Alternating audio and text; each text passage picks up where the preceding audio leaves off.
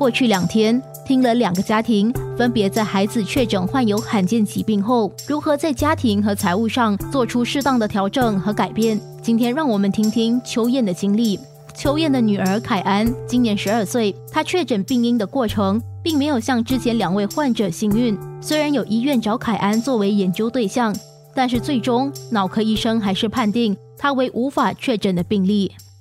四五岁开始做很多研究，就大概做了四次。他怀疑很多，但是最后我们有做过很多研究，基因研究啊，在两家医院啊，医生讲说哇，这是免费的，因为这种研究就是很贵的，如果要特别去付钱的话，都非常贵的。然后就是父母的血液，然后孩子啊，那最后还是没有结果 AniNos 全部都是没有问题的，even 他的基因组织啊，全部都没有问题。最后一次是在两年前，因为他一次研究大概结果差不多九个月到一年才可以出来的。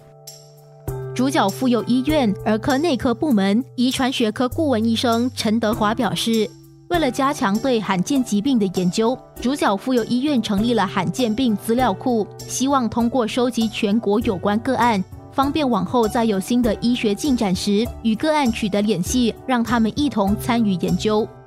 我们也看过很多怀疑是罕见病的病例，而无法确诊。因为尽管我们有最先进的医学发展和基因组序列检测测验，我们对基因的功能和许多突变对基因的影响的了解呢，还是相当有限。通常我们都会建议说，再继续跟进这有关的研究发展。那么定时呢，重新分析这个基因组的数据。我也很多病人也是相似的问题，检查不出是哪一个罕见病。那么我就会跟患者的父母保持联系，在这追寻病因的等儿，患者可能等上好几年才找得出病因。凯安出生后的第二个月，秋燕的家婆就注意到凯安和一般婴儿不同，他的痰特别多，又无法清除。在送院检查后，便直接进入加护病房，而且医生说凯安有癫痫症。他小的时候，哇，一天好多次哦，就非常紧张。你看到他癫痫的时候，你会很怕。他只是脸部一些表情啊这样子，而且他那时候是有吃药的，癫痫药，哇，一天吃三次，你看到你都很怕，一直要喂他吃，而且他很小，喝奶又不行啊。四五岁的时候就没有这么频密，没有讲每一天，可能一星期一次，两星期一次这样子，慢慢越来越少了。到了差不多大概六七岁的时候，只有生病的时候，就是他身体不舒服的时候，他才有癫痫。但是问题是六七岁。的时候，就是他的癫痫是非常严重，整身会发紫啊，整身僵硬。那时候你可以看到那些血管全部出来，哇，非常紧张，因为我们需要把药塞进去他屁股，立刻给他止他的癫痫症。但是好几次都不行哎，他还是一直癫痫，挂急诊了，差点真的是连命都没有。因为是这样子，医生跟我们讲过，你五分钟之内你看到他癫痫这样子，你要赶快把药塞进去。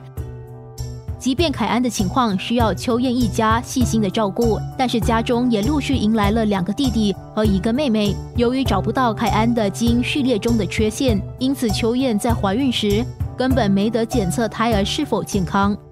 刚开始就觉得，哎呀，怎么好像有点忽略凯安？我在怀第二胎，我就非常担心，因为凯安出世第二个月的时候就又怀孕嘛。然后我回去问我的妇科医生，然后又问脑科医生，他讲说没有任何的检查的，照常就是那种孕妇检查这样子啊。然后我讲说有没有特别的，因为怕他有什么基因的问题啊，还是怎么样？他说没有的，自己心里面就想应该没有问题，自己跟自己讲应该没有问题。我第二孩子出世的时候，哇，非常担心，因为怕他会像凯安，所以我就注意力非常一百八十在那边。因为那时候没有女佣，赶紧娶女佣，我就叫女佣你要帮忙打扫。所以以前就我我就做完全部嘛，会很很愧疚的，这样哎呀，怎么凯安自己没有顾得好啊？第三个又出来了，又多一个出来，开始有那种怕的感觉啊，因为会不会又像凯安，就那种恐惧肯定会有的，正常人嘛。我调试能力会非常快的，所以我跟我自己讲，应该不会有问题。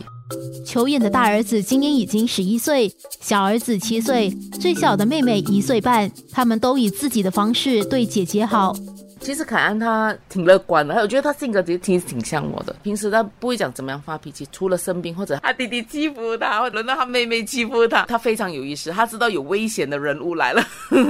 他小孩子就是很有趣的，就好像他两个弟弟，大个的那个就是每次阻止小的那个欺负他的，因为小的那个有时候就讲哎。啊，你不可以做这个，你不可以做那个，就是凯恩比较喜欢拿东西来咬啊吃啊。他们就是有时候没有给他一个提前的跟他讲哦，他直接就嗯拿走它，然后凯恩就很生气。你最其实最主要就是你要跟他讲，哎，凯恩你不可以吃啊，然后你拿走。而且有时候他们小孩子嘛，就直接抢过来，就凯恩就哭啊，然后哥哥就会看，哎，你不可以这样。又或者是一些互动啊，好像我们有时候去旅行啊，他们知道凯恩是特殊小孩，所以他们讲哦，凯恩需要吃一些东西比较慢呐，或者准备他洗澡比较慢呐，所以他们都可以愿意等。你会看到，哎，这种互动可能有一些小小的动作是非常窝心的，好像讲哦，帮凯恩拿东西啊，或者帮他推轮椅啊，然后两个弟弟就要抢着推轮椅，所以这很可爱啊。好像妹妹现在一岁半，其实不会讲，但是她也知道的，她知道凯恩吃东西要小片一点。苹果啊，或者是面包啊，她一个小小片吃了一点点，然后给凯恩吃。嗯，那种互动很嗯讲不出啦。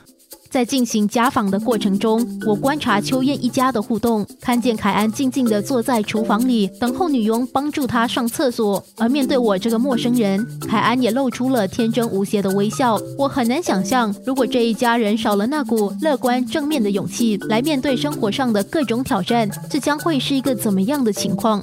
我家婆帮忙，还有我们请一个女佣，真的是二十四小时帮忙。所以我们讲车拉屎啊，全部都帮忙她。每天都上课的，星期一到星期五，特殊学校，每个下午十二点这样子，我女佣就会带她去，然后六点这样子回到来。她智力其实是不好的，她智力应该是可能一岁以下的孩子吧，因为我现在我的 baby 是一岁半嘛，她就比她更差了。就说就去到那边会学习很基本的认知能力啊，然后走路啊，小小的动作啊，这些都是要学习的。